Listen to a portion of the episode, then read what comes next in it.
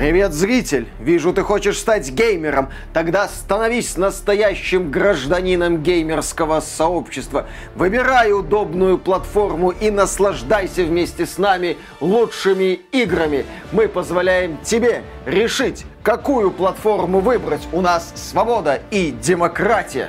А, а еще во все эти игры вы можете играть везде, даже на Xbox. Но у нашего сообщества есть опасный враг – это Xbox. Фил Спенсер. Нет, вот.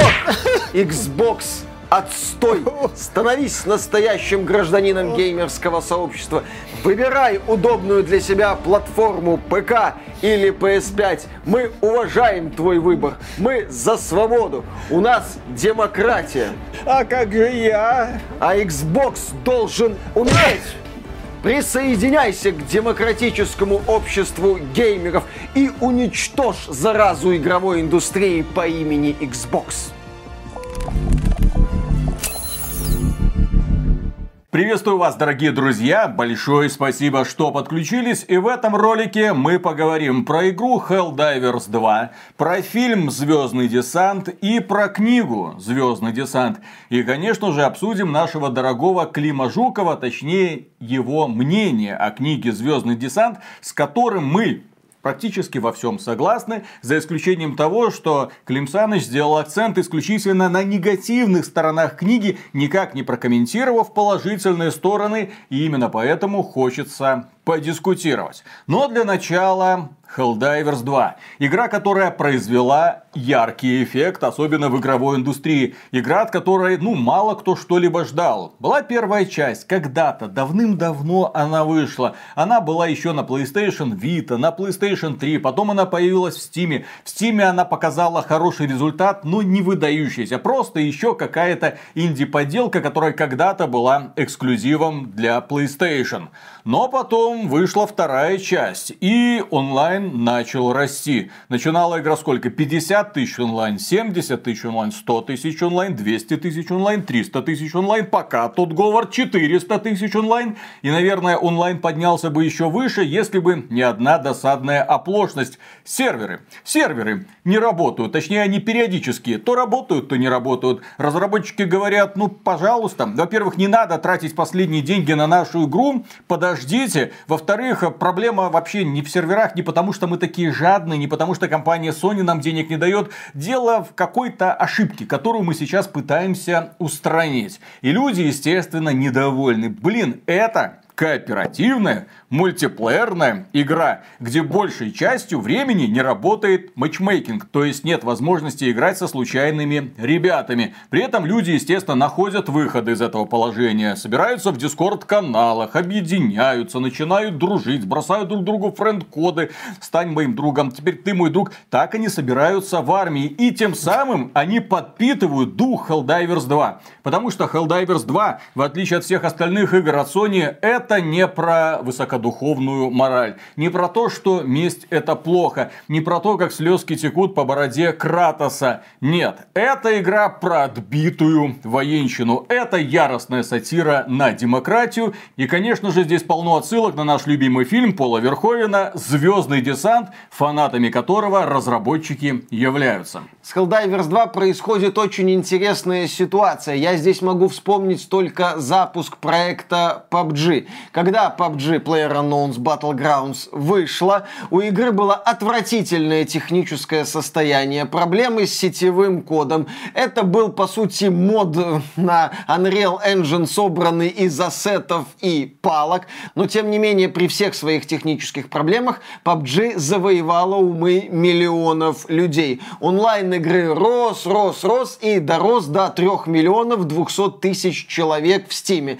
Это абсолютный рекорд. И в случае с Helldivers Divers мы тоже наблюдаем серьезнейшие проблемы с серверами, но онлайн неумолимо растет. Да, там 200, 300, 400 с хреном тысяч, где-то там снизу жалобно ноет тот Говард. Это потому, что у вас кооперативная дрочильня, а у меня великое сюжетное приключение в космосе. Именно поэтому все вот так вот мне игры-сервисы в штаны гадят. Онлайн у Helldivers 2 растет, пользовательский рейтинг в Steam падает, но люди активно играют. Людям нравится разносить демократию по далеким планетам. Людям нравится вот эта вот атмосфера упоротого милитаризма. По сути, в Helldivers 2 такой вот взгляд на эту идею демократии, как был взгляд на Советский Союз в американских фильмах. Знаменитая клюква, когда все доводилось до абсолютного абсурда и расчеловечивания. И вот в Helldivers 2 что-то похожее мы наблюдаем.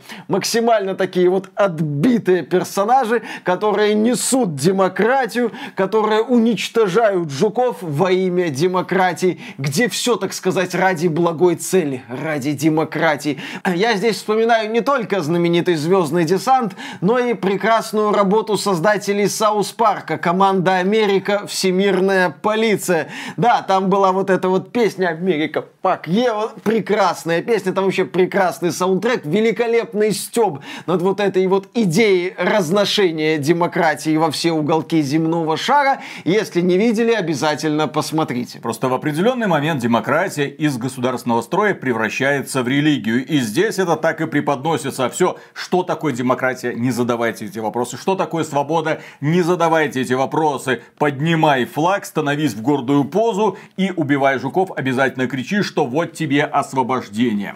А если ты или твой товарищ умер, ничего страшного. Они погибли за демократию. Даже если погибли от дружественного огня или потому, что какой-то идиот высадился прямо на голову своему товарищу. Но что такое Helldivers 2 небольшая вводная? Это ни в коем случае не обзор. Если что, это просто рассказ о том, чем игра является. Helldivers 2 это проект кооперативный на четырех человек, где вы в составе этой самой небольшой группы спускаетесь на какую-нибудь планету. Планету могли захватить жуки или какие-то роботы, очень похожие на терминаторов. Прямо как в Терминатор Salvation. Имеется в виду много разных роботов с красными глазками, которые тебя пытаются атаковать. Ну и твоя задача принести им демократию. Ну то есть уничтожить всех нахрен. При помощи пулеметов, дробовиков и конечно же стратегем. И стратегемы здесь являются ключевым элементом игрового дизайна. Что такое стратегемы? А дело в том, что у каждого космического десантника есть собственный космический корабль, на котором он может открыть открывать разнообразные стратегемы. Тебе в любую точку могут сбросить какое-нибудь оружие или оборудование, например, дрона, который будет за тебя расстреливать противников. Это может оказаться турелька. Ну и самые крутые стратегемы это накрыть все к чертовой матери огнем. Каким-нибудь точечным ударом или напалмом. Все для того, чтобы разобраться с целями очень и очень быстро. Ну и, конечно же, стратегемы вызываются неудобно. Это сделано специально для того, чтобы ты в пылу боя орал. Блин, вперед, вниз, вверх, твою мать, блин, Ай, жуки меня съедают. Да-да-да, и вот мы все погибли. Все это сделано неудобно, чтобы тебя постоянно подстегивало чувство тревоги, ну и, конечно же, удовлетворение от созерцания результата, потому что, когда с орбиты наносится высокоточный удар, смотреть на это одно удовольствие, это отбитая военщина. А теперь представьте, у каждого звездного десантника есть доступ к стратегемам, соответственно, с неба сыпется что-то постоянно. Жуки на тебя накатывают толпой, жуки в зависимости от уровня сложности, кстати, стоит отметить, что уровни сложности прямо влияют на то, с какими жуками ты будешь сталкиваться. Так вот, жуки бывают маленькими, средненькими, большими и просто гигантскими в несколько этажей, так что без космических каких-то ударов уже не обойтись. И, естественно, тебя может очень легко накрыть дружественным огнем, соответственно, мат-перемат в эфире, да, есть и такое, что ты сделал, Виталя, что ты сделал, Виталя, зачем? Это не про себя, это я про другого Виталя. И Helldivers 2 великолепно генерирует яркие какие-то моменты. В интернете уже появляются подборки из матчей Helldivers 2, где там какие-то огромные жуки лезут, этих жуков эффектно уничтожают, где одни герои убивают случайно своих товарищей. В этом плане Helldivers 2 удалась. Ну, естественно, в этой игре можно запускать атомные боеголовки для того, чтобы ракета, подготовленная сначала вышла из шахты, потом куда-то пульнулась, а потом улетела за горизонт, и тебя ослепила вспышка. Ну, естественно, накрыла ударной волной. Она воспринимается прям кайфово. Ну, если вы, конечно, поклонник такого отбитого милитаризма, а таких людей очень много. Таких людей, которые постоянно что-то орут в микрофон. Таких людей, которые постоянно что-то напевают. Таких людей, которые в горячке боя орут благим матом. И это здорово, это классно. Знаешь, что я хотел бы отметить касательно Helldivers? И одна из причин, почему эта игра, мне кажется, взлетела. Потому что сегодня зачастую, если мы говорим про сетевые проекты, мультиплеерные ли, кооперативные ли, от крупных компаний, мы там наблюдаем мы там наблюдаем, ну, какую-то такую атмосферу ну, не военщины. А вообще, если мы взглянем на некоторые игры, вот, например, Call of Duty в плане атмосферы, ну, мультиплеерную часть, Fortnite я не рассматриваю, это изначально такой детско-яркий проект, ну, Apex Legends тот же. То есть, если мы взглянем на атмосферу некоторых популярных сетевых боевиков, то мы увидим, что в них можно спокойно макать суши, если вы любите соевый соус под суши. Я, например, соевый соус не очень люблю, предпочитаю васаби васаби и имбирь. Но если вы любите, пожалуйста, сетевые проекты от крупных издателей к вашим услугам. В них атмосфера вроде бы соревновательная, но в то же время какая-то доброта вот веет над ареной. Мы сейчас наблюдаем, если мы говорим про Вторую мировую и крупных компаний, мы наблюдаем ЧВК «Ось», а не всем известный Третий Рейх. А в Helldivers 2 именно что вот максимально абсурдная атмосфера злобной военной военщины, злобной, если угодно, демократии. Знаешь, звездный десант, понятное дело, но в Helldivers 2, мне кажется, люди могут почувствовать себя немножко Хомлендером. Минус все вот эти вот моральные звездострадания, минус вся вот эта вот деконструкция. Ты несешь правду, ты считаешь, что это правда правдива, и никто, и никто тебя не пытается заставить задуматься. Ты задумываешься только о том, как убить вот этого мразотного жука. В, как все. В этой игре элементарно можно поменять шкурки главных героев на каких-нибудь Space Маринов из Warhammer 40 Здесь элементарно можно поменять шкурки героев на спартанцев из серии Хейла, например, потому что история мира Хейла плюс-минус такая же, как в Звездном Десанте, только куда более суровая. Просто компания Microsoft нам не хочет это ничего показывать. Более того, разработчики, которые когда-то корпели над Halo Infinite, говорят, блин, мы в 343 Industries приходили со своими идеями. И там, да, было что-то похожее. Там были десятки разных игровых концепций. В итоге их все завернули. Мол, ребята, делайте вот Halo Infinite. И все, и не задавайте лишних вопросов. А мы были в шаге от того, чтобы сделать Helldivers 2, твою-то мать. Но в итоге Helldivers 2 является эксклюзивом Sony. Игра вышла на PlayStation 5 и на ПК.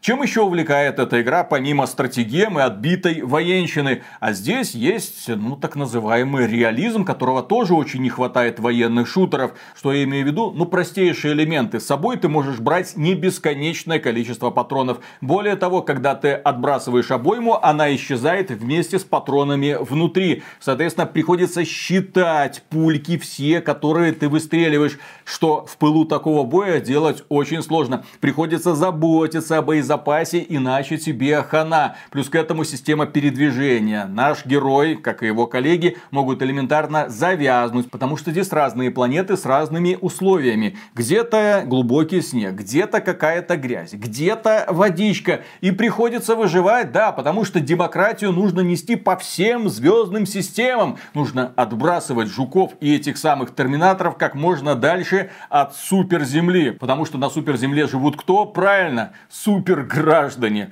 Если вы купите делюксовое издание этой игры, то вы автоматически станете супергражданином, а иначе вам придется потихонечку, по чуть-чуть расти в воинских званиях. Кроме этого, в этой игре очень необычная система прогрессии. Если вы думаете, что здесь, как и во всех таких дрочильнях, ты что-то находишь на поле боя, там какой-то лут. Вы думаете, это лутер-боевик, это не лутер-боевик, к сожалению. Тебя награждают только за выполнение поставленных задач. И потом ты полученные очки можешь вкладывать в то, чтобы разблокировать новые стратегемы и оружие, и элементы брони. Менять шлем, естественно, броню, можешь менять плащ, потому что здесь у нас фактически Манда Лорис главный герой. Только маленького Йоды не хватает. В общем, если вы хотите погрузиться в один из лучших кооперативных боевиков, да не этого года, а вообще, то ваш выбор это Helldivers 2 однозначно когда наконец-то починят сервера. Но если у вас есть друзья и вы можете собираться вместе без участия серверов от Sony, то можно и так справиться. Именно поэтому такой в игре онлайн. Но Разработчики-то этой игры вдохновлялись чем? Правильно, звездным десантом нашего дорогого Пола Верховена, режиссера таких крутых фильмов, как «Плоть и кровь», «Робокоп», «Вспомнить все» с Арнольдиком нашим Шварценеггером, «Шоу Girls», да, и «Звездного десанта». И два последних фильма стали причиной краха его карьеры. Почему? А потому что Пол Верховен решил не экранизировать буквально эту книжечку какого-то там фантаста, который что-то там написал в 50-х годах. Нет, он решил рассказать вам другую историю, буквально высмеять современное американское общество, что американскому обществу, мягко говоря, не сильно понравилось. А рядовой зритель, что называется, не выкупил пост-иронию. Дело в том, что да, и Showgirls, и Звездный десант Пола Верховена это фильмы, которые, ну, это правильный Starfield. Они рассказывают раскрываются, но далеко не сразу. Если смотреть Showgirls, это да, максимально такая криво сделанная, банальная история э, с огромным количеством наготы. Ну, этим, в общем-то, при первом просмотре этот фильм и ценен. А потом уже, да, можно там рассмотреть высмеивание, постиронию на Голливуд и так далее. И когда ты смотришь «Звездный десант», ты видишь яркий, тупенький боевичок. И если ты просто любишь боевички, ну, ну, возможно, он зайдет. Хотя там нет каких-то известных актеров. Майкл Айронсайд всегда был актером категории Б, и там других актеров известных тоже не было. Там снимался известнейший актер из блокбастера Александра Невского «Разборка в Маниле». Каспер Ван Дьен, замечательно. И еще это, которая, по-моему, OnlyFans на медне запустила, Деннис Ричардс. Окей, да, то есть, если мы начнем говорить про актеров этого фильма... Она запустила запустила OnlyFans? Ну, я что-то такое видел в интернете. то уже. Ну, почему? Барышня. Может, кому-то нравится, я не кому осуждаю. Кому-то нравятся обвислые попки. Я не осуждаю, у всех свои вкусы. Может, она подтянута благодаря пластической хирургии, которая сейчас особо развита. Э, опять же, никого не осуждаю, каждый как хочет, так и да, как так вот этим и занимается.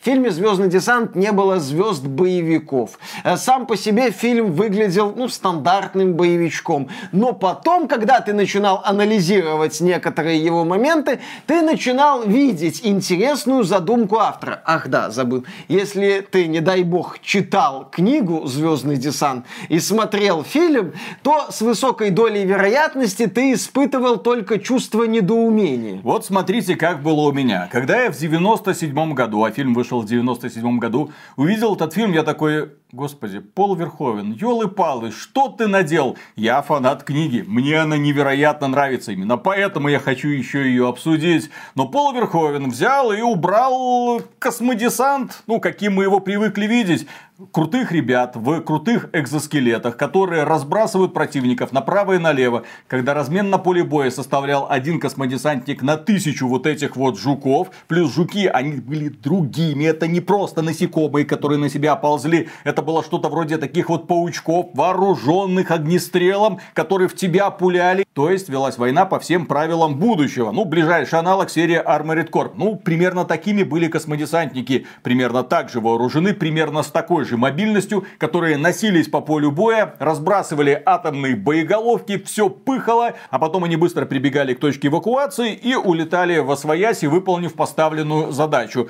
Вот это я ожидал. Ну вот грань будущего, вот такие ну, то есть, когда ты видел Виталя. действительно не человека, а боевую машину, а тебе показали простых каких-то человечков. Плюс Пол Верховен взял и сделал еще любовный квартет, извините за выражение. Две девчонки, которые любят одного парня, правда, потом оказывается, что одна девчонка плевать хотела на этого парня, а он именно благодаря ей там поступил на военную службу, а вторая, которая его на самом деле любила, пошла за ним специально в его воинскую часть, а эта коза, которая пошла в военный флот, влюбилась в своего напарника, а потом вот эти вот шуры-муры начали крутиться, пока в финале они не воссоединились, потому что все остальные просто сдохли. Ну, то есть ты смотрел на это, думал, ну, Пол Верховен, совсем недавно ты снимал основной инстинкт, а сейчас какое-то детство полезло. Что ты наделал? А потом, как говорил Миша, да, ты внезапно начинаешь прозревать. Когда Потому- уже подрастешь, Виталик, ты начинаешь прозревать. Потому что я познакомился с этим фильмом, когда был еще подростком,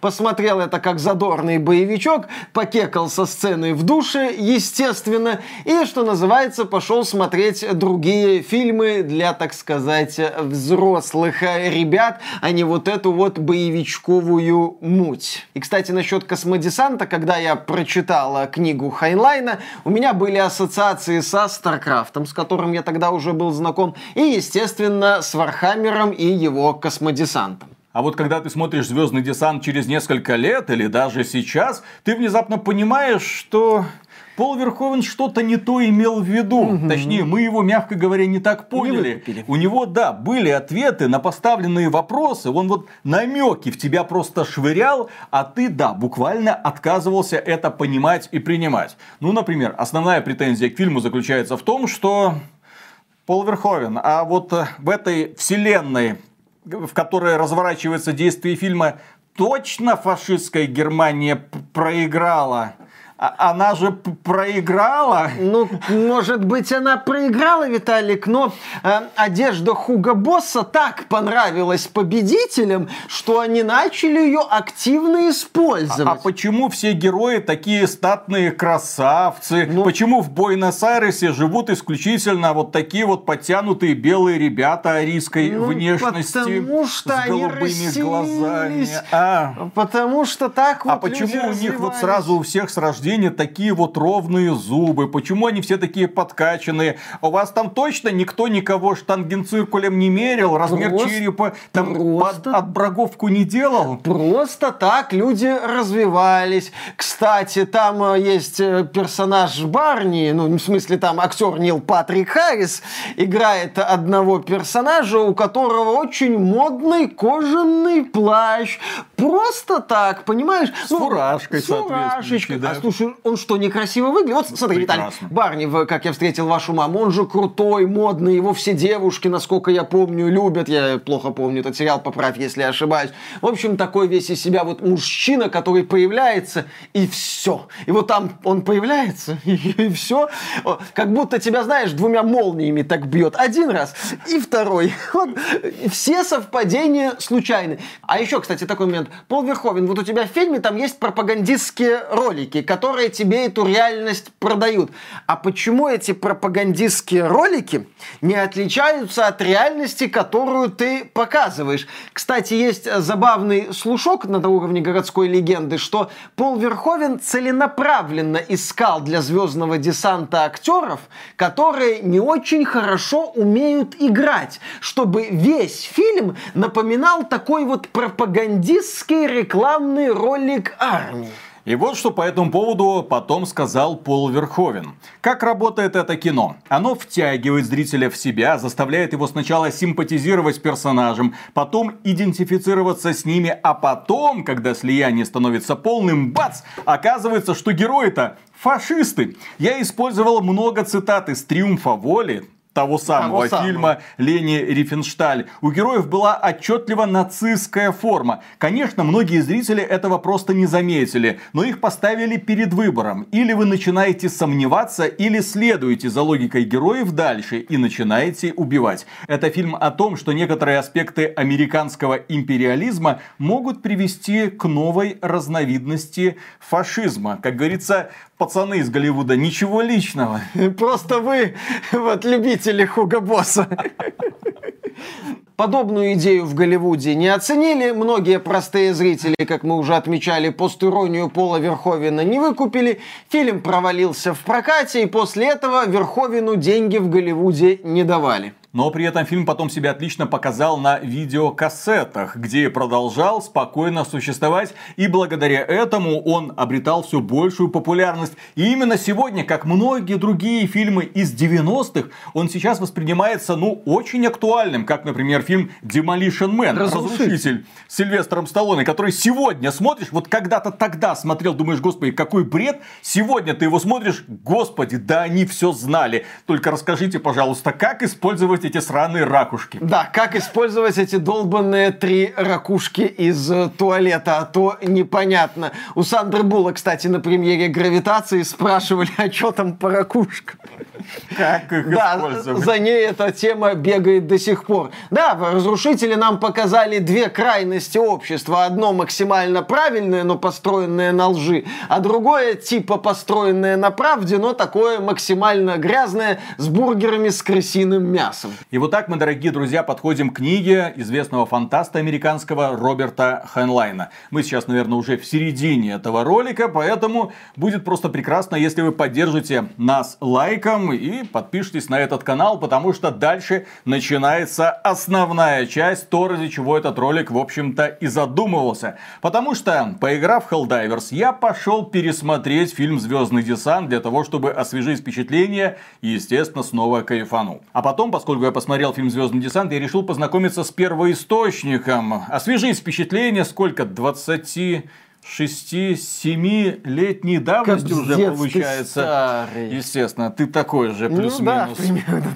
Вот, э, и я прочел книгу снова, залпом, и открыл ее для себя по-новому. Восхитился прочитанным. А потом я пошел в интернет для того, чтобы посмотреть, а что люди думают по поводу фильма «Звездный десант» и книги. Ну и, конечно же, не мог пройти мимо высказываний Клима Жукова, который подробно разобрал и то, и другое. И более того, я с ним-то согласен большей частью. Просто проблема его роликов, на мой взгляд, заключается в том, что он поспешил рассказать о проблемных идеях нашего дорогого Роберта Хайнлайна, при этом забыв о том, что в этом произведении было иррациональное зерно, помимо крутых бронескафандров у космических десантников. Ну и для начала небольшая предыстория. Дело в том, что Клим Жуков, как и я, относится плюс-минус к одному и тому же поколению. Он старше меня, на три года. Если я не ошибаюсь, он 77 года рождения. Мы родились в Советском Союзе на его закате. Оба являемся советскими гражданами, и нас обоих воспитала плюс-минус та же система, что, естественно, не могло не отразиться в итоге на нашем мировосприятии. Мне очень нравится его идея, я очень люблю его исторические ролики, я обожаю его ролики, в том числе про смуту. Естественно, я обожаю его разборы фильмов, книг и так далее, и так далее. Просто, как говорится, за Хайнлайна-то обидно. Особенно, когда Клим Жуков говорит следующее. книжку-то выпустил. Его, я в том числе, не его, конечно, а именно книжку, вот книжку Starship Troopers, уличил в наличии там никаких сомнений вообще нет. Это прямо общество открытого фашизма. Но я на всякий случай напомню, что Роберт Хайнлайн это продукт своего времени. Бытие определяет сознание. Человек родился в 1907 году. Человек прошел через воинскую службу, причем через престижную воинскую службу. Он поступил в военно-морскую академию США. При этом для того, чтобы поступить в нее, он как следует постарался. Дело в том, что там было правило. Если ты хочешь поступить в подобное учебное заведение, то ты должен заручиться поддержкой государственного служителя, какого-нибудь губернатора или сенатора. Извините меня, вот это порог вхождения. И плюс к этому у него брат уже проходил эту же академию, а там было такое интересное правило. Только один человек из поколения мог стать учащимся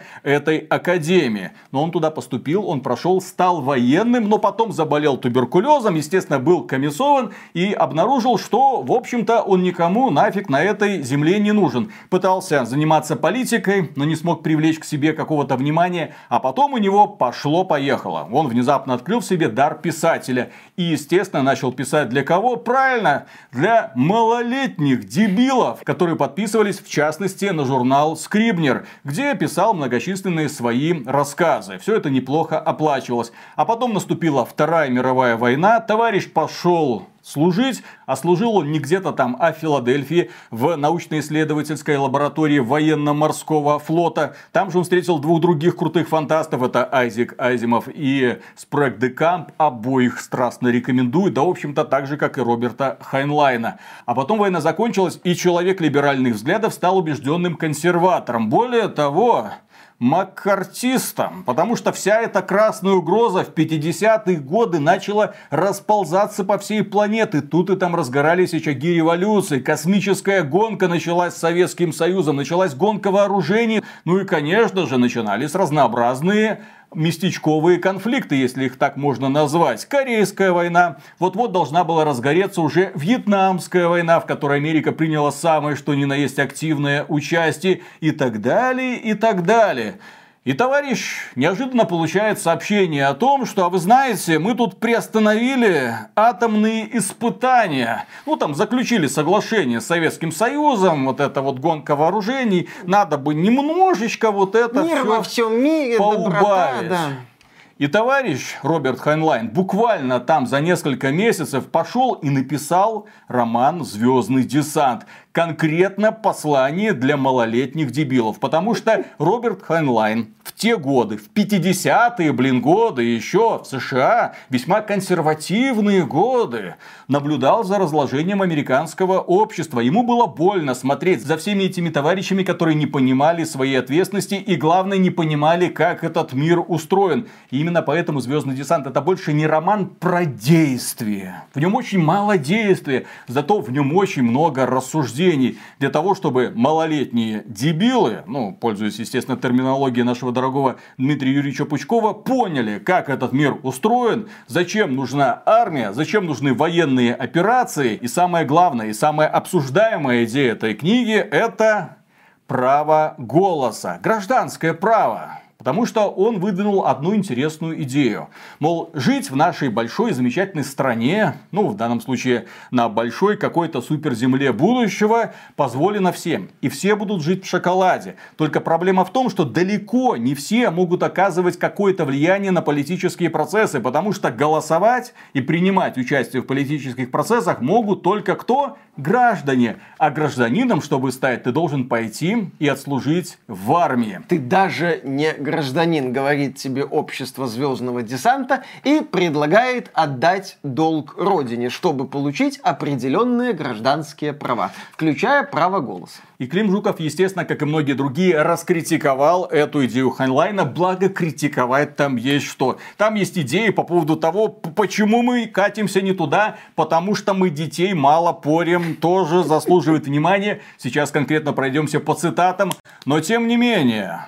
Идея-то прикольная. Идея того, что далеко не все получают право голосовать. Перед тем, как бросать свой голос в избирательную урну, ты должен доказать, что ты понимаешь плюс-минус, как этот мир устроен. Например, и в том числе он критикует демократию. Вот это вот самую-самую свободную. Кроме этого, он критикует современное на тот момент мироустройство. Он описывает закат западной цивилизации в том числе. Он описывает войну просвещенного Запада и России против китайской гегемонии, например, да. Он очень нелестно отзывается о коммунистах, но еще раз, бытие определяет сознание. Человек родился вот именно в ту эпоху. Холодная война, шпиономания. Те постоянно рассказывают, что еще немного эти красные на тебя сбросят бомбы. Там и сям разгораются какие-то войны, естественно, какие-то коммунисты опять что-то задумали. И плюс ко всему этому, естественно, космическая гонка. Блин, посмотрите, они там уже ракеты в космос посылают, елы-палы, еще немного и человек там появится, а мы отстаем. Естественно, у человека развивалась такая небольшая паранойя. Поэтому, обсуждая произведение Хайнлайна, мне кажется, нужно опустить его размышления о марксизме, о капитализме, о сравнении вот этих вот жуков с коммунистами и так далее, и так далее. Дядька в тот момент, еще раз напомню, был убежденным маккартистом, то есть антикоммунистом. И хотел привить вот эту всю свою нелюбовь подрастающему поколению. При этом Хайнлайн, что забавно, в 59-м и 60-х годах побывал в Советском Союзе. И вернулся оттуда неудовлетворенным. Что-то ему там все не понравилось. Метро, наверное. Слишком чистое было. Не оценил? Это все показуха. Все снято на Мосфильме.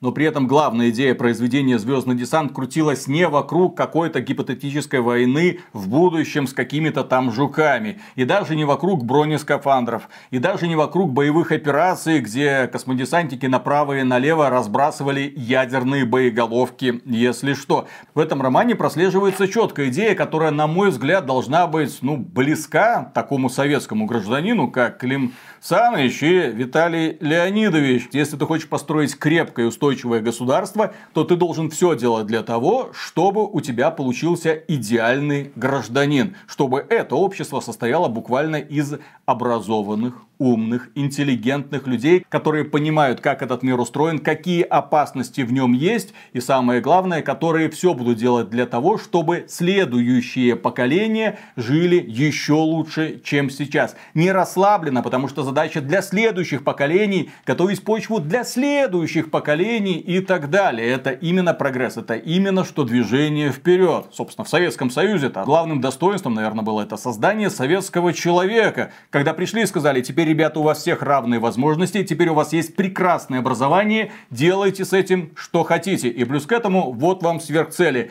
Первая сверхцель – индустриализация, потом давайте выйдем в космос, а потом будем заселять Марс и так далее, и так далее. И на Марсе будут яблони цвести. Более того, в 80-х годах у нас же все поколение, кажется, росло с главной мыслью, кем ты хочешь стать, космонавтом.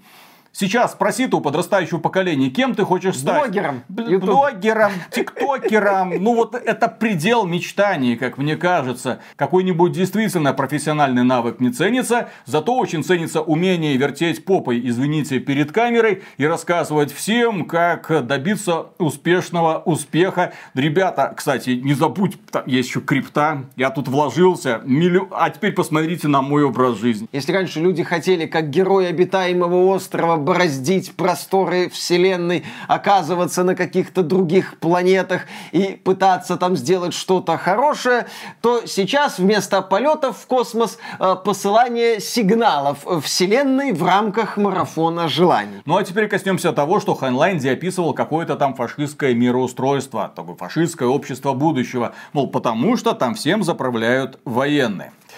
Что такое Звездный десант, вот с моей точки зрения, это утопия. То есть Хайнлайн описал конкретно утопическое общество будущего идеальный порядок, к которому надо стремиться. Это не антиутопия, это не посмотрите ой-ой, это утопия в состоянии войны с враждебной цивилизацией, но все-таки утопия. То есть нам описывают общество, которое живет прекрасно в тишине и спокойствии, везде порядок, минимальный уровень преступности при том, что нет никаких полицейских на уровне. Почему? Потому что все хорошо воспитанные. Почему все хорошо воспитанные? Ну, как объясняет Хайнлайн, потому что всех вот этих вот малолетних дебилов надо палкой в детстве лупить, ну и дальше там у него речь на несколько страниц по поводу пользы этого мероприятия. С моей точки зрения, сегодня, да, если бы, я не знаю, если Хайнлайн в школьной программе какой-нибудь американской, но я думаю, что его бы только за это уже оттуда вычеркнули. Но идея это была, наверное, не в том, чтобы детей палкой лупить, а в том, чтобы дети понимали иерархию в этом обществе, потому что есть начальники, есть, так сказать, подчиненные, а также, чтобы они понимали, понимали, что если они где-то накосячат, то, естественно, будут наказаны. Да, жестокость и неотвратимость наказания. Важный элемент в построении общества по Хайнлайну. Не обязательно для этого детей лупить палками. Да, не обязательно речь идет о физическом наказании, но есть вот четкое, так сказать, взаимооднозначное соответствие. Ты накосячил, тебя озвездюлили. Не обязательно физически. А вот последствия нежного воспитания легко можно заметить сегодня, да, когда в интернете, кажется, все вокруг одни снежинки, не дай бог ты кого-нибудь не задень, не обидь, не оскорби, и из-за этого выстраивается строгая система модерации, которая превращается в систему, которую фактически, да, нам показал наш дорогой Пол Верховен. Еще немного, и в интернете можно будет запрещено вообще все. И эту систему нам же показали в фильме «Разрушитель», где все, что вредно незаконно, а что вредно, это определяют священные люди, конкретные люди говорят тебе, что для тебя плохо, и наказывают тебя, кстати, мгновенно наказывают за любое плохое слово, включая штраф за матюки. И вот наш дорогой Роберт Хайнлайн, которому к моменту написания романа «Звездный десант» было сколько? 52 года, да? В 59 году он пришел к редактору этого детского журнальчика Скрибнер и сказал, слушай, я тут написал роман для малолетних дебилов, пожалуйста, опубликуй. А, товарищ посмотрел и сказал, ой, что-то много жести, что-то много слов, что-то много мыслей, короче, нет. И пришлось Хайнлайну, который, кстати, является основоположником юношеской научной фантастики, переквалифицироваться в взрослую взрослую научную фантастику. И он уже опубликовал, да, взрослый роман «Звездный десант». И, естественно, жопы порвались у всех, в том числе среди э, американских либералов того времени, 50-х и начала 60-х. Даже Айзек Азимов что-то говорил, ну, вы знаете, когда-то он был хорошим мальчиком, а потом стал каким-то консерватором, даже неприятно с ним было общаться. А потом Ужас какой-то попал в колено. Да, если бы Хайнлайн дожил до сегодняшних дней я бы представляю, как у деда бомбило. Слушай, вот, он бы на пару с Такером Карлсоном сейчас бы разрывал твиттер. Вот, мне кажется, что Хайнлайн, да, это отражение современного Такера Карлсона, который везде видит угрозы, блин, которому больно смотреть, во что превращается Америка, и где каждый кандидат из демократической фракции это враг, естественно. Ну да ладно, давайте пройдемся теперь по роману. Что же нам рассказывал Хайнлайн со страниц своей книги? Обсуждать происходящее происходящие события смысла не имеют, потому что весь роман это фактически монолог. Еще раз говорю, послание малолетним дебилам для того, чтобы они поняли, что и зачем. Ну и в частности, например, а почему вообще, зачем нужны воины? Насилием, грубой агрессией в истории человечества закрыто больше вопросов, чем любыми другими средствами. А кто считает иначе, тот предается самообману в наихудшем смысле этого слова. Любое племя, забывшее сию фундаментальную истину, непременно поплатится жизнью или свободой. Военный несет личную ответственность за безопасность государства, членом которого является, и защищает его при необходимости даже ценой собственной жизни. Штатский человек такой ответственности не несет. По поводу того, что в книге «Звездный десант», мол, каждый хочет стать военным, это наиболее почетная обязанность, должность и так далее, даже близко этого нет. Дело в том, что в романе отдельная секция, где главный герой со своими друзьями пытается пройти на военную службу, и его отпугивают, отговаривают, сами военные показывают, вот смотри, у меня нет руки, нету двух ног, ты хочешь превратиться в такого, как я, если ты не пройдешь, то тебя устроить с каким-нибудь завхозом, будешь до конца службы кладовку подметать читать, если у тебя есть хоть одна извилина в мозгу, если ты поймешь текст присяги, то мы тебя примем на военную службу, мы обязаны это сделать. Но, пожалуйста, зачем тебе это? Живи тихо, мирно, спокойно. То есть, там отбор идет исключительно идейных ребят, которые хотят стать военными, которые хотят стать гражданами, которые хотят что-то изменить в этом обществе. Но это опять же элемент такой милитаристической утопии, где нету корыстных людей, готовых подстроить подстроиться под правила, чтобы потом поиметь определенные плюшки. Но когда ребята попадают на военную службу, они внезапно понимают, что все, мирная жизнь не просто закончилась, а теперь есть ответственность. Ответственность перед вышестоящими офицерами. И если ты допустишь хоть малейшую оплошность, ты будешь отвечать по всей строгости военного времени. И там были случаи, когда секли плетьми очень больно, когда выгоняли с позором, когда одного товарища, который совершил очень большое преступление просто повесили перед всем строем. И более того, это были еще мягкие наказания над рядовыми. А если ты становишься офицером, и по твоей вине погибнет какой-нибудь взвод, если ты неправильно командуешь или просто убежишь с поля боя, если внезапно ты дашь не тот приказ, который нужно было дать, если ты допустишь ошибку такого масштаба, то тебя накажут куда сильнее. Поэтому да, технически мы приходим к идее разложения общества. Типа воинская повинность, почетная военная служба и так далее. Естественно, папы, мамы, дяди, тети будут заступаться за родных чад. И, естественно, эта воинская служба со временем превратится в фикцию. И, естественно, туда пролезет коррупция. Естественно, все это полезет. Но Хайнлайн написал идеалистическое представление, еще раз, он написал «Утопическое общество». А утопического общества, к сожалению, быть не может, потому что это все только в голове у автора находится. Но, тем не менее, идея прикольная. Точнее, не идея прикольная, а мысли, которые он высказывает в процессе. Более того, когда ты записываешься на военную службу, у тебя есть два дня, чтобы ты вернулся к родным, чтобы ты как следует подумал, чтобы ты послушал их отговоры и чтобы ты отказался. У тебя есть эти два дня. Более того, когда ты поступишь на военную службу, ты все равно можешь в любой момент прийти и сказать, я не хочу здесь быть, меня утомила муштра, мне не нравится, как сержант со мной обращается, пожалуйста, заберите. Пиши заявление, тебя нафиг уволят, вообще никаких вопросов. Но если ты при исполнении нарушаешь какие-то законы, тебя будут наказывать по полной программе.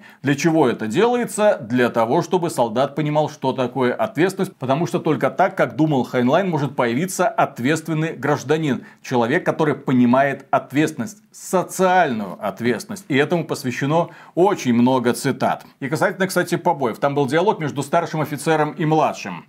Ты не хуже меня знаешь, что на этом этапе наши подопечные дикие звери. Ты давно разобрался, когда можно поворачиваться к ним спиной, а когда нет. Ты изучил правовую базу и приказы инструкции. Тебе известно, что ни при каких обстоятельствах нельзя допускать нарушение статьи 98. Это статья, по которой можно не просто отхлестать рядового кнутом, а повесить. Естественно, среди курсантов всегда находятся желающие ее нарушить. Не будь эти парни агрессивны, они бы не годились в мобильную пехоту. Ребята Ребята послушны, пока они в строю. Не опасны, когда едят, дрыхнут или сидят на заднице и слушают объяснения инструктора. Но выведи их на боевые учения, взвинти на адреналин и получишь мешки с гремучей ртусью. И ты и твои инструкторы прошли специальную подготовку. Вы научены гасить такие бунты в зародыши. Вот и объясни мне теперь, как удалось рядовому необученному поставить тебе фонарь. Дальше объяснение инструктора рядовым. Не бывает опасного оружия, бывают опасные люди. Мы, инструкторы, конструкторы пытаемся тебя сделать опасным для врага. Пусть нет ножа, но пока останется хоть одна рука или нога. Пока ты дышишь, ты опасен. Чтобы лучше меня понять, советую прочесть «Горация на мосту» или «Гибель славного Ричарда». В лагерной библиотеке найдется и то, и другое очень много подобных цитат, которые объясняют, почему в армии такая муштра, почему в армии такое отношение к рядовым, почему приходится терпеть боль и унижение со стороны старших по званию. Потому что это отражение идеологии холодной войны. Либо мы врага, либо враг нас. Что все эти мирные договоры, сокращение ядерных испытаний и прочее, это чтобы затуманить наш взор. Это война искусства обмана. Такая вот философия философия. Поэтому вы должны быть готовы всегда бить врага в любом состоянии. Вы для этого пришли в армию, и раз вы согласились с такими условиями, будьте любезны их исполнять. Ну и дальше, почему военные пришли к власти в этом обществе, на этой идеализированной суперземле? Бытовой терроризм бушевал не только в Северной Америке, но и в России, и на Британских островах, и в других краях. Однако своего апогея он достиг на североамериканском континенте незадолго до того, как все рухнуло к чертям. Законопослушные люди не смели вечером зайти в общественный парк. Слишком велик был риск нарваться на подростковую банду, вооруженную цепями, ножами, самодельными стволами, дубинками. Встреча с такой волчьей стаей ничем хорошим для прохожего не заканчивалась. Его обязательно грабили и при этом обычно избивали запросто могли искалечить и даже убить. Средний возраст самых агрессивных был поменьше, чем у вашего класса. Это когда еще наш дорогой герой учился в школе. И свою криминальную карьеру они начинали очень рано. Давайте запомним пример со щенком. Полиция ежедневно ловила таких детей пачками. Их ругали, да, подчас очень гневно. Тыкали носом иногда. Средства массовой информации и органы власти старались не разглашать их имена, а во многих странах это вообще было запрещено законом, если преступник не достиг достиг 18-летия. Лупили ли детей? Конечно, нет. Многих даже не шлепали в раннем детстве. Без страдания нет наказания. А боль – базовый механизм, приобретенный нами за миллионы лет эволюции. Нравственность прививается воспитанием, опытом и напряженным умственным трудом, как и мы с вами, те злосчастные малолетние преступники не обладали совестью, когда родились на свет и не могли ею обзавестись, этому не способствовала среда обитания. А что такое нравственное чувство? Это усовершенствованный инстинкт выживания. А что такое инстинкт выживания? Это сама человеческая натура. Все аспекты нашей личности являются производными от него. Получив от природы естественный инстинкт выживания, они смогли подняться только до сомнительной верности группе ровесников, уличной банде. Ну, добро пожаловать, слово пацана сериал. А доброходы пытались взывать к лучшим сторонам их натуры, надеясь пробудить нравственное чувство. Вздор, нет у детей никаких лучших сторон. Основа любой нравственности – это долг. Эта концепция также тесно связана с коллективом, как личный интерес с индивидуумом. Никто не пытался доходчиво объяснить ребятам, что такое долг. Доходчиво значит с помощью порки. Сэр, Спрашивает ученик, а как же жизнь, свобода, стремление к счастью? Ах да, неотъемлемые права. Раз в году кто-нибудь непременно вспомнит эту возвышенную поэзию. Жизнь? Какое право на жизнь у человека, тонущего в Тихом океане? Океан глух к его доводам. Если право на жизнь у того, кто должен погибнуть, спасая своих детей, предпочтя остаться в живых, сделает ли он это по праву? Двое голодают, людоедство – единственная альтернатива смерти, у кого из них право неотъемлемо. И может можно ли это назвать правом. Свобода не бывает неотъемлемой, за нее снова и снова приходится платить кровью патриотов, иначе она просто исчезнет и так далее, и так далее. Ну а дальше почему власть досталась военным? На протяжении всей своей истории человечество решало задачу, кому доверить полноценное гражданство, чтобы его ценили и берегли, и чтобы оно приносило пользу всем. Любой государственный строй ради достижения этой цели ограничивает права граждан, не подпуская к избирательным урнам тех, кто считает считается недостаточно разумным, чтобы правильно распорядиться своим голосом. Повторяю, это делают все политические режимы, даже так называемые абсолютные демократии, лишали избирательного права никак не меньше четверти населения, исходя из таких критериев, как возраст, происхождение, избирательный налог, наличие судимости и так далее. Теперь у нас очередная политическая система, и она работает хорошо. Ворчунов хватает, но никто не бунтует. Рамки личной свободы самые широкие в истории. Законов минимум, налоги щадящие, уровень жизни настолько высок, насколько позволяет уровень технологий, преступность рекордно мала. Чем это объясняется? Не тем, что наши избиратели граждане так называемые, умнее других людей. От этого аргумента мы отказались. Что есть обратная сторона власти? Главное, и эта мысль проходит через все произведение Звездного десанта, это чувство ответственности. Допускать к власти людей безответственных все равно, что сеять ветер. А требовать ответственности от того, кто не располагает властью, верх идиотизма. Ну и какое общество нам нарисовал Хайнлайн? Ну, начнем с того, что главный герой это внезапно не белый парень. Это по происхождению филиппинец Хуан Рика. Это в фильме он такой статный блондин, да, мечта. Ариец, фактически. Да известного австрийского художника, а там он был филиппинцем, причем невысокого роста.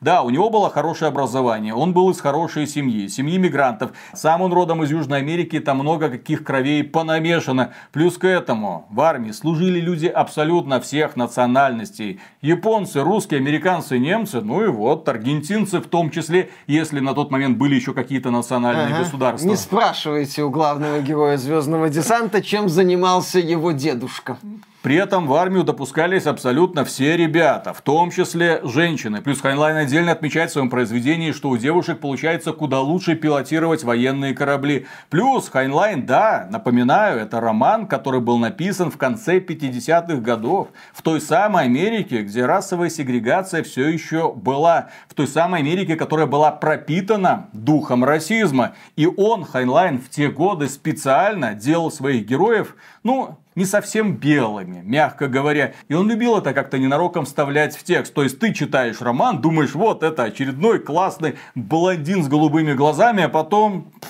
филиппинец. Ну ладно, филиппинец так филиппинец.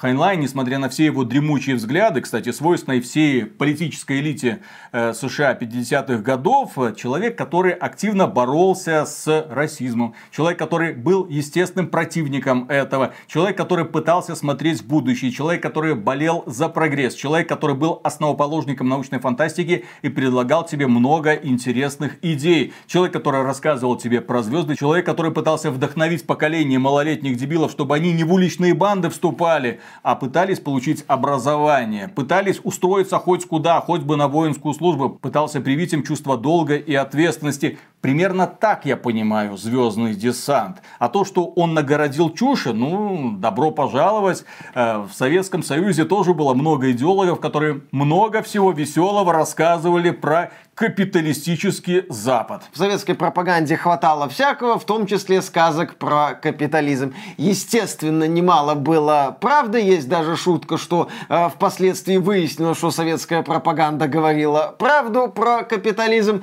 Ну, естественно, каждая пропаганда утрировала своего идеологического врага и превращала его в некую карикатуру. У одних там полстраны сидит, полстраны охраняет, у других трэш-угар садомия на улицах всех городов 24 часа, 7 дней в неделю, а нормально жить могут только, ну, 3-4 человека из верхушки списка самых богатых людей по версии журнала Forbes. Естественно, везде есть перегибы. И да, когда Виталий говорит про «Звездный десант», я тоже это произведение читал, и для меня это был такой интересный взгляд на будущее. Естественно, с перегибами э, про человека, который пытается в этом будущем жить, который пытается соответствовать соответствовать неким правилам и в рамках вот этих вот правил давать результат. В Звездном десанте же, по сути, открытая концовка, если я правильно да, помню. Там главный герой вместе со своим отцом отправляется на очередную миссию, из которой он может и не вернуться. То есть перед нами открытый финал, где главный герой буквально делает шаг в неизвестность. То есть автор оставляет нас один на один с мыслью о том, что же будет дальше дальше с этими героями в этой жестокой вселенной.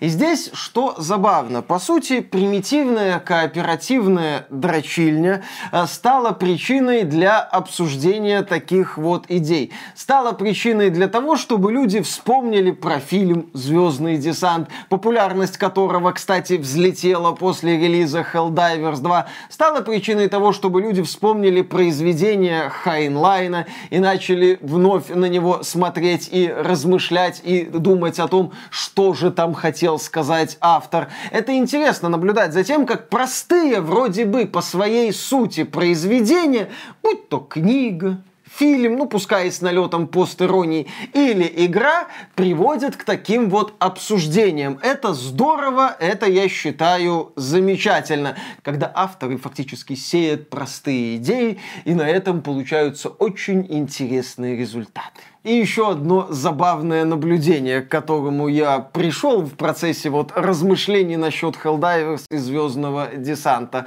Роберт Хайнлайн, да и Пол Верховен полностью, полностью деконструировали нахрен этот долбанный аватар, эту долбанную синюю пародию на Покахонтас до того, как эта долбанная синяя пародия на Покахонтас, ну или на танцы с волками, если угодно, вышла. Ведь э, аватар аватар, по сути, строится ровно на одной сопливо-хлипкой идее, что вот эти вот Нави — это миловидные такие вот э, создания. А если представить на их месте вот этих вот неприятных жуков во главе с этой, ну, маткой, там оно было с этим вот мега-жуком, то уже не так их жалко как-то, наверное. Ты уже становишься на сторону вот этих вот э, подчиненных э, Барни из э, фильма «Звездный десант», которые пихают в это создание всякую хрень, чтобы изучить его, когда Барни говорит, оно боится, и ты такой, класс, оно боится, ха-ха-ха. Кстати, Барни, классная фуражка, отличный плащик, где достать? Э, Хьюго Босс, говоришь, отличный модельер. Наверное, у него замечательная история. Да, ведь самое забавное, что в романе, да, в общем-то, и в фильме прослеживается идея того, что жуки это не зло. Жуки не поставили своей целью уничтожить человечество. Это, это борьба за сферы влияния. Там же в книге есть еще одна раса каких-то там туземцев, которые просто являются разменной монетой. Там, да, проводятся силовые операции иногда. Космические десантники сваливаются, разбрасывают атомные боеголовки, быстро бегут к месту эвакуации и улетают в Освояси. То есть есть еще какие-то расы. Но основная война идет между двумя сверхрасами. Это человечество и жуки. Чего хотят жуки? Это просто раса, с которой не получается договориться. Да, это аллюзия, естественно, на тоталитарный коммунизм. И там еще отдельно, вот что бывает, если тоталитарный коммунизм вот э, предстает перед нами во всей своей красе, когда и солдатов не жаль, когда из яиц сразу вылупляются уже готовые солдаты с калашом наперевес и бегут на тебе. Но еще раз, сейчас над этим, конечно, можно посмеяться, потому что Хайнлайн был продукт своего времени. Но тем не менее он показывал и не раз, да, в общем-то и в фильме тоже про это вскользь упоминают, что мы как бы вторглись в их миры, они Так дали надо. ответку, мы дали ответку, а потом они, а потом черт его знает, чем все закончилось. То есть это не про противостояние добра и зла, это опять же раздел сфер влияния. И закончим мы этот ролик следующей мыслью. Мы не раз говорили, что не являемся сторонниками странной, на наш взгляд, идеи о том, что игры должны быть отражением нашей реальности. Мы считаем, что игры это эскапизм. Это как раз-таки побег от нашей реальности в какую-то другую реальность. Эта реальность может быть такой вот карикатурно-придурочной, как реальность Helldivers, где люди объединяются в отряды, чтобы валить жуков. При этом, что забавно, когда у Helldivers 2 наблюдаются проблемы с серверами, люди, как мы отмечали в начале ролика, уже в реальной жизни начинают объединяться, чтобы своим братьям по виртуальному оружию отправить код, стать, так сказать, друзьями в этой жизни, чтобы объединиться в борьбе с жуками в жизни виртуальной. Забавно, как вот эта вот максимально нереалистичная игра приводит к тому, что люди начинают объединяться в реальности. И тоже забавно, когда игры с максимально инклюзивно diversity идеями, призванные объединять людей и учить их тому, что месть это плохо, ладно, прощаю и так далее, как раз-таки вызывают жесточайшие скандалы и приводят к тому, что общество разъединяется и радикализируется уже в реальной жизни на основании виртуальных идей. Э, Кому здесь привет передавать, вы все прекрасно знаете. И каким идеям передавать привет тоже, когда ты не поддерживаешь определенные идеи в фильмах, то ты становишься врагом в реальной жизни. Привет здесь уже компании Disney, которая на медне обвинила плохих зрителей в том, что они не смотрят их новые прогрессивные фильмы.